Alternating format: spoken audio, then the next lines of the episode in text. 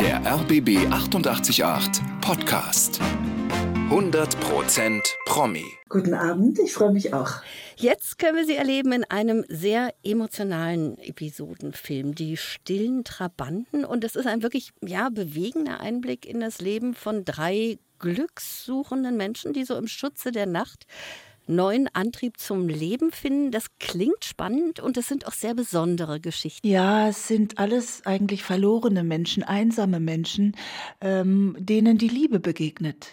Und ähm, zwar in Situationen, wo man es gar nicht für möglich hält, wo man glaubt, äh, ja, für diese Menschen gibt es eigentlich keine Zukunft oder keine Möglichkeit. Und plötzlich blitzt da etwas auf und sie sind verzaubert von einem anderen Menschen. Es sind drei Kurzgeschichten von Clemens Meyer, die Herr Thomas Stuber hier verfilmt hat. Und ähm, ja, meine Geschichte ist eine, eine Frau, die im Bahnhof arbeitet als Reinigungskraft und die jede Nacht eigentlich in eine Kneipe geht, um sozusagen noch einen Absacker zu sich zu nehmen. Und da begegnet ihr eine wunderschöne Frau, äh, die auch im Bahnhof arbeitet als äh, Coiffeuse. Und die beiden kommen ins Gespräch und es entwickelt sich ja, eine Liebe. Mhm. Und was hat Sie äh, ganz persönlich an dieser Rolle gereizt? Also mir hat gut gefallen, diese Christa, der begegnen wir, als sie gerade eine schwere Demütigung zu verkraften hat. Sie wird von ihren Vorgesetzten fertig gemacht und ähm, zwar ganz ungerechtfertigt und sie weiß nicht wohin mit ihrer Wut und sie ist jemand, der alleine lebt. Sie ist jemand, der angewiesen ist auf diesen Job und sie weiß gar nicht wohin mit sich. Und es hat mir gut gefallen, wie sie sich da rauskämpft und wie sie, ja, wie sie anfängt, wieder Mut zu fassen und wie sie am Schluss, also dieser kleinen Episode, äh, dem Vorgesetzten Paroli bietet und da tatsächlich dann mal sagt, so, jetzt ist Schluss und ihm wirklich ähm, ja was entgegensetzt. Das gefällt mir unheimlich gut. Und sie geht dann auch auf die Suche nach ihrer Liebe. Die, die ist einfach eine, eine Frau, die plötzlich wieder Lebenskraft bekommt. Und das hat mir unheimlich gut gefallen. Sind Sie im richtigen Leben jemand, der auch gerne mal nur so einsteckt oder geben Sie immer gleich Paroli? ja, also ich versuche nicht in eine Eskalation zu geraten, sagen wir mal so. Mir ist es eher unangenehm zu streiten. Ich bin kein Mensch, der gerne in, in solche Auseinandersetzungen geht, die dann möglicherweise auch noch lautstark werden. Also ich versuche das schon auf eine, sage ich mal, ruhige Weise zu lösen, wenn es Konflikte gibt. Und ähm, normalerweise funktioniert das auch ganz gut. Also ich finde, man kann sich gerade in einer Arbeitssituation kann man sich gut einigen. Und ich bin ja in einem Beruf, das wissen die meisten vielleicht nicht, der sehr auf Teamarbeit angewiesen ist. Also es geht immer darum, zusammenzuarbeiten und zwar von Beginn weg. Ob das morgens in der Maske ist oder dann später mit Kostüm, Garderobe. Am Drehort sind ungefähr 30 Menschen. Äh, mit allen hat man als Schauspieler zu tun, ob es jetzt der Tonmann ist oder äh, die Requisite, ähm, Regie sowieso die Kollegen. Also das heißt, man muss sich immer irgendwie äh, zusammenfinden und, und, und man muss immer auch Kompromisse machen und auf den anderen eingehen. Und das Ganze ist dann ein Gesamtwerk eigentlich. Und das ist auch das Schöne an dieser Arbeit. Also man ist da nicht als Solitär unterwegs. Hm. Was muss insgesamt eine Rolle überhaupt haben, dass Sie sie packt, dass Sie sagen, ja, die möchte ich unbedingt machen? Es hat schon viel mit der Geschichte zu tun, mit dem, was am Schluss als Endergebnis auch zu sehen ist, also wie, wie der Film eigentlich, was, es, was der Film uns erzählt. Und mich interessieren Stoffe, die die, die Menschen berühren und bewegen. Ich ähm, merke, dass ich in letzter Zeit große Lust auf zeitgenössische Stoffe habe, auf Dinge, die uns betreffen als Gesellschaft. Ich finde, wir haben so ein großes, schwieriges und aufregendes Leben zurzeit und es gibt unheimlich viel zu erzählen über die Menschen jetzt, äh, die jetzt leben. Das gefällt mir auch so an diesem Film, weil es wirklich äh, Schicksale sind von Menschen, die man hier jederzeit auf der Straße treffen könnte und weil es ganz viele Probleme und Schwierigkeiten äh, die Menschen haben, berührt. Und ähm, das finde ich im Moment interessant. Aber natürlich ist ein Film wie, äh, sage ich mal, das Leben der Anne Frank auch äh, was ganz Besonderes. Also so etwas ähm, macht mir dann auch große, großen Spaß, ähm, ja auch in eine in eine solche Welt einzutauchen und, und anhand eine, einer, eines Schicksals ähm, was zu erzählen, was, was jeden eigentlich angeht. Also da muss ich sagen, ist es relativ leicht, äh, die Spreu vom Weizen zu trennen. Also es gibt, es gibt, äh, es gibt eigentlich, es gibt ganz wunderbare Stoffe und man merkt ganz schnell, wenn ein Stoff oberflächlich oder seicht oder unglaubwürdig geschrieben ist. Und da sage ich dann lieber nein. Diese Geschichten hier spielen ja alle in der Nacht und das ist ja auch eine ganz besondere Stimmung. Ja, wissen Sie, das war sehr aufregend für uns und auch für mich. Zum ersten Mal habe ich wirklich nur nachts gedreht. Also das heißt, wir haben wochenlang ähm, einen vollkommen anderen Lebensrhythmus gehabt. Und überhaupt, wir haben, ich habe ja auf dem Leipziger Bahnhof gedreht, diesem wunderschönen, wirklich unglaublich schönen Bahnhof. Und wenn man da nachts, wenn alles sozusagen langsam verschwindet vom Bahnhof anfängt und dann plötzlich der Bahnhof leer ist, das ist eine wahnsinnige Atmosphäre gewesen. Und das überträgt sich im Film auch. Das ist wirklich ein, ein da, da fängt der Ort an zu sprechen und zu leben äh, und wird also selber eigentlich ein Hauptdarsteller, ähm, mit dem man dann in, ja, in Berührung kommt. Ich habe ähm, hab da, ja, man ist selbst ja auch ein ganz anderer Mensch nachts. Also man ist irgendwie in einem Zwischenraum und ähm, das war schon ganz was Besonderes, muss ich sagen. Ich glaube, das ging an allen anderen auch so. Man wird irgendwie durchlässiger in der Nacht, ne? Die Haut wird dünner. Ja, man wird durchlässiger und man hat andere Gedanken, andere Empfindungen. Also man wird, äh, man wird vielleicht, es ist ein, ein, bisschen mehr Unwirklichkeit da. Ein bisschen traumhaft ist alles. Ähm, und, ähm, und man wird, man nimmt sehr viel wahr. Natürlich, die Sinne sind geschärft, denn es ist ja alles sehr still.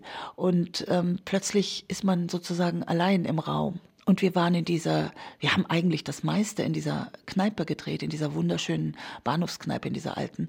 Und da war um uns herum nichts. Und das war, das war schon was Besonderes. Also ähm, das war eine besondere Zeit. Es geht um Glückssuchende. Was bedeutet Glück für Sie? Also Glück, muss ich Ihnen ganz ehrlich sagen, hat eigentlich immer mit Begegnung für mich zu tun. Ne? Also alleine ist es schwierig, glücklich zu sein. Äh, es gibt natürlich auch Glücksmomente, wenn man äh, in der Natur ist zum Beispiel oder wenn man auch was Schönes liest oder, oder so. Aber ich finde, dass, wenn ich das jetzt mal so ähm, komprimiert ausdrücken muss, dann würde ich sagen, das hat mit mit Begegnung mit Menschen zu tun, mit dem Gegenüber, mit dem Zusammensein, mit der Zärtlichkeit, die man füreinander empfindet, ähm, mit der Wärme, die zwischen Menschen entstehen kann. Und eigentlich ist man doch, doch da dann am glücklichsten. Gelingt es Ihnen bewusster, jetzt im Hier und Jetzt zu leben und das zu genießen, dieses berühmte Carpe Diem? Ja, das, ähm, die, die Zeit, die letzten zwei Jahre haben dazu natürlich beigetragen, denn auch ich war in einem ganz normalen Lebensrhythmus, der relativ äh, gleich ablief, also Arbeit und dann kurze Zeit Pause und dann wieder Arbeit und wissen, was man als nächstes macht. Und das wurde ja unterbrochen. Und das war plötzlich ein ganz neues Lebensgefühl, dass man nicht mehr weiß, was ist morgen? Ist überhaupt irgendwas? Wo sind die anderen? Also das war schon sehr schockierend, muss ich sagen. Und hat dazu geführt, dass, äh, also dieser, dieser Einbruch, ja, wenn man so will, äh, dass alles, was man gewohnt ist, plötzlich in Frage steht, hat dazu geführt, dass ich ähm, dass ich das jetzt sehr genieße und sehr dankbar bin für die Dinge, die mich umgeben, auch für die Menschen, auch für die Arbeit. Also und das auch durchaus weiß, dass das nicht unbedingt immer so ist. Also das ist ein anderes Bewusstsein, ja. Also bei mir hat sich da schon einiges geändert. Äh, äh, umso froher bin ich dann natürlich, ähm, wenn ich eine schöne Arbeit habe oder ja, wenn, wenn es glückvolle Momente gibt. Ja, und äh, das Leben äh, empfinde ich als was ungeheuer Kostbares, stärker noch als früher. Es ist ja auch immer spannend, die Menschen hinter den Rollen ein bisschen kennenzulernen. Sie stammen aus dem bayerischen Landshut, hatten mit ihren beiden Schwestern, wie Sie es mal genannt haben, eine behütete Kindheit. Ohne Fernseher. Ja, ja, ähm, wir, hatten, wir hatten keinen Fernseher damals, ähm, aber meine Großmutter hatte einen Fernseher. Meine Großmutter war immer auf der Höhe der Zeit. Sie hatte dann teilweise sogar zwei und drei Fernseher, weil sie die alten Fernseher behalten hat und ihr Mann ihr dann wieder einen neuen geschenkt hat. Ähm, also die wollten immer das Beste und Schönste haben und da durften wir dann auch fernschauen und haben auch ähm, ausgiebig ferngeschaut, wenn wir dort waren. Wir haben auch die ganzen äh, alten, fürchterlichen, kitschigen Heimatfilme gesehen und so weiter. Also ja, war auch die, die, die Kinofilme, also die Schwarz-Weiß-Filme, die damals gelaufen sind, haben wir auch gesehen. Die kitschigen Romanzen, wenn man so will. Und die Augsburger Puppenkiste war natürlich immer ein Fest, das ist klar. Und irgendwann gab es dann bei uns den Fernseher natürlich auch. Also das ist ähm, nur als wir klein waren, haben wir das, haben wir das nicht gehabt. Da waren wir halt draußen und haben gespielt. Und Anfang der 70er dann schon der Umzug hierher zu uns nach Berlin. Sie waren erst an der Schadow-Schule, dann am Arndt-Gymnasium. Das finde ich interessant. Die meisten haben es umgekehrt gemacht, weil das Arndt-Gymnasium ja sehr anspruchsvoll war. Waren Sie eine gute Schülerin? Ja, ich war ganz gut. Ich, nicht überragend. Ich war keine Einserschülerin, aber ich war ganz gut. Vor allen Dingen natürlich wie immer in den Fächern, die ich liebte. Da ist man ja dann meistens sehr gut. Und äh, ich war eine äh, sehr frankophile Schülerin. Ich hab, wollte unbedingt Französisch lernen und deswegen bin ich auch aufs Arndt-Gymnasium gegangen, weil bei uns kein, auf der Shadow kein Leistungskurs zustande kam. Und äh, ja, ich war auf, auf dem Arndt-Gymnasium dann nicht mehr ganz so gut. Aber nee, es, es, es, es, ist okay gewesen. Und ich bin auch sehr gern zur Schule gegangen. Und weil Sie so frankophil waren, sind Sie dann Ende der 70er als Austauschschülerin nach Amerika gegangen. So, so kann man sagen, ja. Ich hatte mich ja natürlich für das französische Programm beworben und wurde dann aber nach Schweden ähm, vermittelt. Und da habe ich dann gesagt, das ähm, möchte ich lieber nicht. Und, und dann hat man gesagt, gut, dann gibt es noch die andere Möglichkeit, nach Übersee zu gehen. Und dann habe ich gesagt, gut, dann gehe ich eben nach Amerika, weil dann lerne ich wenigstens Englisch. Ich war immer sehr praktisch. Also mir war das immer mir hat es immer, es hatte immer einen Effekt zu haben und der Effekt war dann, dass ich Englisch konnte. Inwieweit hat Sie diese Zeit in Amerika, in der Highschool, gerade in diesem Alter geprägt? Das war ein ganz wichtiger Abschnitt in meinem Leben. Erstmal überhaupt weg zu sein aus der Umwelt, aus dem Zuhause, aus dem, was man gewohnt war. Das war ein Riesenschritt, das war mir gar nicht bewusst, als ich dorthin ging. Es war eine völlig andere Kultur. Und ich habe, wenn man jung ist, gewöhnt man sich schnell, habe ich mich eigentlich recht gut ein, eingelebt. Und am Ende des Jahres wollte ich eigentlich gar nicht mehr weg. Also ich habe mich wirklich in eine kleine Amerikanerin verwandelt. Das kann man auf Fotos auch sehen. Ähm, ich habe es plötzlich alles geliebt und ähm, äh, ja und und aufgesogen und ähm, das hat mich eigentlich immer also ich bin immer hingezogen gewesen dann seitdem auch zu zu, des, zu der Sprache und zu der Kultur ähm, ich konnte dann sehr gut Englisch ohne Akzent eigentlich akzentfrei sprechen und ich habe dort tatsächlich täglich auch Theater gespielt, weil es einen Theaterkurs gab. Also das gab es damals in der Schule schon. In Amerika konnte man das Fach Drama belegen und da bin ich dann natürlich hin und da ist eigentlich der Wunsch dann entstanden, das in, in den Beruf umzusetzen. Trotzdem sind Sie ja nach dem Abi erstmal an die FU und haben Germanistik und Geschichte ähm, sich zumindest eingeschrieben. Waren Sie auch mal da? Oh ja, natürlich. Die Geisteswissenschaften haben mich schon sehr interessiert. Ähm, ich hatte immer die Vorstellung davon, eben ein, eine, äh, ja, eine geisteswissenschaftliche Person zu sein und, ähm, und mich hat die Literatur unheimlich interessiert. Also ich war da schon äh, ähm, anderthalb Jahre, aber es war überfüllt. Es war eine Zeit, wo die Universität überfüllt war und wo es überhaupt keine, ja, ich hatte keine Bezugspunkte dort, noch nicht. Ich glaube, wenn ich dort geblieben wäre, wäre das dann auch entstanden. Und da habe ich dann halt irgendwann gedacht, das ist mir jetzt zu abstrakt, das Ganze. Ich komme da nicht rein, es ist, bleibt mir irgendwie fremd. Und es ist eigentlich wie in der Schule, äh, nur anonymer und, und irgendwie habe ich dann gedacht, jetzt probiere ich das mal mit der Schauspielschule und habe mich beworben. Und nachdem ich dann ähm, die Prüfung bestanden habe, bin ich natürlich voller Freude auf die Schauspielschule gegangen. Ja, so war das. Ja, so was, das. ja was ja auch nicht so ohne war, dieses Ding zu bestehen, denn es war hier an der HDK und ich kann mich erinnern, ich war nämlich zur selben Zeit wie Sie an der FU, habe auch Germanistik und dann allerdings Romanistik studiert und ich kann das sehr gut nachvollziehen, was Sie da gerade erzählen. Aber Schauspielunterricht, wie gesagt, an der HDK, die Ausbildung war ja damals auch schon ganz schön tough und da überhaupt reinzukommen war auch nicht so leicht. Ja, da habe ich mir ehrlich gesagt auch keine Hoffnungen gemacht. Es gab, glaube ich, 1800 Bewerber und es sind 14 Leute genommen worden am Schluss. Also ich war äh, auch meine Eltern haben mit der Schauspielerei nichts zu tun. Also ich hatte keine Ahnung, wie man das macht und wie man spielt und so weiter. Ich hatte wirklich, ich habe mich dann alleine einfach jeden Tag hingesetzt und drei Rollen einstudiert. Und ähm, das war für mich wie ein Wunder, dass ich da, äh, ich war dann in der ersten Auswahl, das war schon das Wunder überhaupt, dass ich da in, den, in die zweite Auswahl kam. Das waren dann noch 40 Teilnehmer. Da weiß ich noch, dass dass ich das wirklich am zweiten Tag, das waren drei Tage, die geprüft wurde, da hat dann jemand zu mir gesagt, also wenn du so weitermachst, dann nehmen sie dich nicht. das war eine Studentin und ich habe die gequält und ähm, habe gesagt, was ist denn und wie ist es denn und wie bin ich denn und so. Und dann hat sie gesagt, wenn du so weitermachst, nehmen sie dich nicht. Und dann habe ich gedacht, ach naja, die nehmen mich eh nicht, ist jetzt auch schon egal. Und dann habe ich plötzlich, wahrscheinlich war ich befreit und angstfrei und habe man war beim Spielen irgendwie lockerer und dann bin ich doch genommen worden, ja.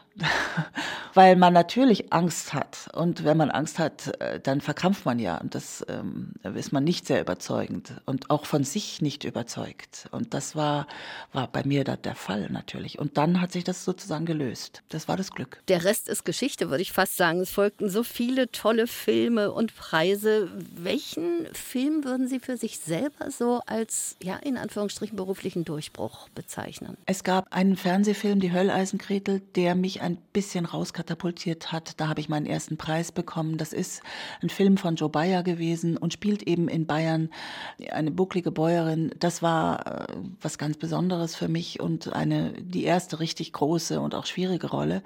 Und das, da hat man angefangen, mich wahrzunehmen und mir auch größere Rollen zu geben. Dann war Dietels Rossini für mich sehr wichtig. Das ist die kleine Serafina, die Kellnerin gewesen.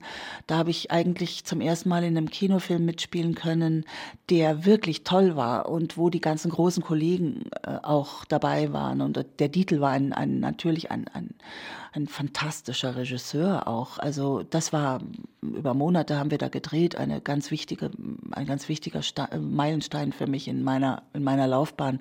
Und dann kam eigentlich die Bella Marta dass die Bella Marta, also die, die Köchin, das war so die erste große Kinohauptrolle. Und das war ein ganz guter Film, ist ein ganz toller Film geworden, den viele Menschen auch jetzt immer noch sehr lieben. Ähm, das war dann, ja, das war so, das war dann so, da hat man so das Gefühl gehabt, so jetzt, ähm, jetzt erfüllt sich was, was man sich eigentlich erträumt hat. Hm, ja, Bella Marta ist nach wie vor einer meiner absoluten Lieblingsfilme. Da kommen wir natürlich auch wieder aufs Frankophile, ja, klar. Also ja. gut kochen und genießen. Sind Sie im richtigen Leben auch ein Genussmensch? Ja, absolut. Also ich liebe das gute Essen und ich liebe es mit Freunden zusammen zu sein. Ähm, ja, also ich lasse, ich, es gibt Zeiten, wo man das nicht kann, aber wenn ich wirklich Muße habe, dann, ich habe einen Mann, der wahnsinnig gut kocht. Und ähm, also wir, wir gehen gerne auf den Markt oder wir, wir, wir beschäftigen uns gerne auch mit diesen Dingen. Ähm, ja, wenn es irgend geht. Ähm, also ich kann, ich kann das Leben schon genießen und das gute Essen sowieso. Weihnachten steht unmittelbar vor der Tür, man mag es kaum glauben. Wie sieht Weihnachten im Hause Gedeck aus? Wir haben jetzt schon geplant, wir werden Weihnachten bei uns zu Hause feiern und die ganze Familie einladen und wir werden einen kleinen Baum haben. Wir haben jetzt nicht mehr so viele Kinder in der Familie, deswegen bleibt er auch klein und ist eigentlich so eine Art Zeichen. Ähm, äh, und, und es ist ja auch was Schönes, finde ich, so ein Baum. Aber wir ich habe, ja, ich, ich, ich mag einfach gern, ich habe so ganz wunderschöne Weihnachtskugeln, so alte, uralte. Und die werden da doch ihren Weg hinfinden diesmal, glaube ich. Aber Geschenk, Geschenke gibt es nicht. Also wir beschenken nur die Kinder und ja, es wird gutes Essen geben. und gibt es da so ein traditionelles Essen? Also es gibt ja immer so Menschen, die sagen, ja, also am Heiligabend gibt es dann Fondue, am nächsten Tag die Gans oder manche haben tatsächlich diese Würstchen mit Salat, was immer heißt, es sei berlinerisch. Ich bin Berlinerin, ich habe das nie, ich habe das nie am Heiligabend gegessen. Was gibt es da bei Ihnen? Ich glaube schon, dass es eher, eher was Opulenteres geben wird. Also mit Würstchen und Kartoffelsalat, glaube ich, ist uns da nicht so richtig gedient. Aber wir kommen ja, also die, meine Familie kommt kommt ja auch aus Bayern. Also da hat man früher hat man immer den Schweinebraten gemacht oder sowas in der Art gemacht, ein schönes Stück Fleisch mit äh, mit Knödeln oder so. Ja, jetzt weiß ich nicht. Ich habe noch nicht, da haben wir noch nicht wirklich drüber geredet. Aber ähm, mal schauen. Also es wird eher, äh, es wird sicher was Gutes geben. Jetzt können wir sie erstmal erleben in dem wunderbaren Episodenfilm Die stillen Trabanten. Vielleicht schon mal ein Blick aufs nächste Jahr. Gibt es da schon spruchreife Projekte? Ich bin im Moment äh, in einer kleinen Miniserie, äh, die heißt Helgoland 513. Das ist eine Science-Fiction-Serie, wenn man so will. Das ist ein bisschen übertrieben. Es spielt im Jahre 2038. Ähm, und das werde ich Anfang des Jahres, also Februar, März, noch drehen äh, im Norden Deutschlands. Und alles, was danach kommt, kann ich leider noch nicht sagen. ist noch nicht ganz spruchreif. Aber das werde ich auf jeden Fall jetzt erstmal machen. Martina Gedeck, ich danke ganz herzlich, dass Sie hier waren. Hat mir sehr viel Spaß gemacht. Ja, mir auch. Herzlichen Dank.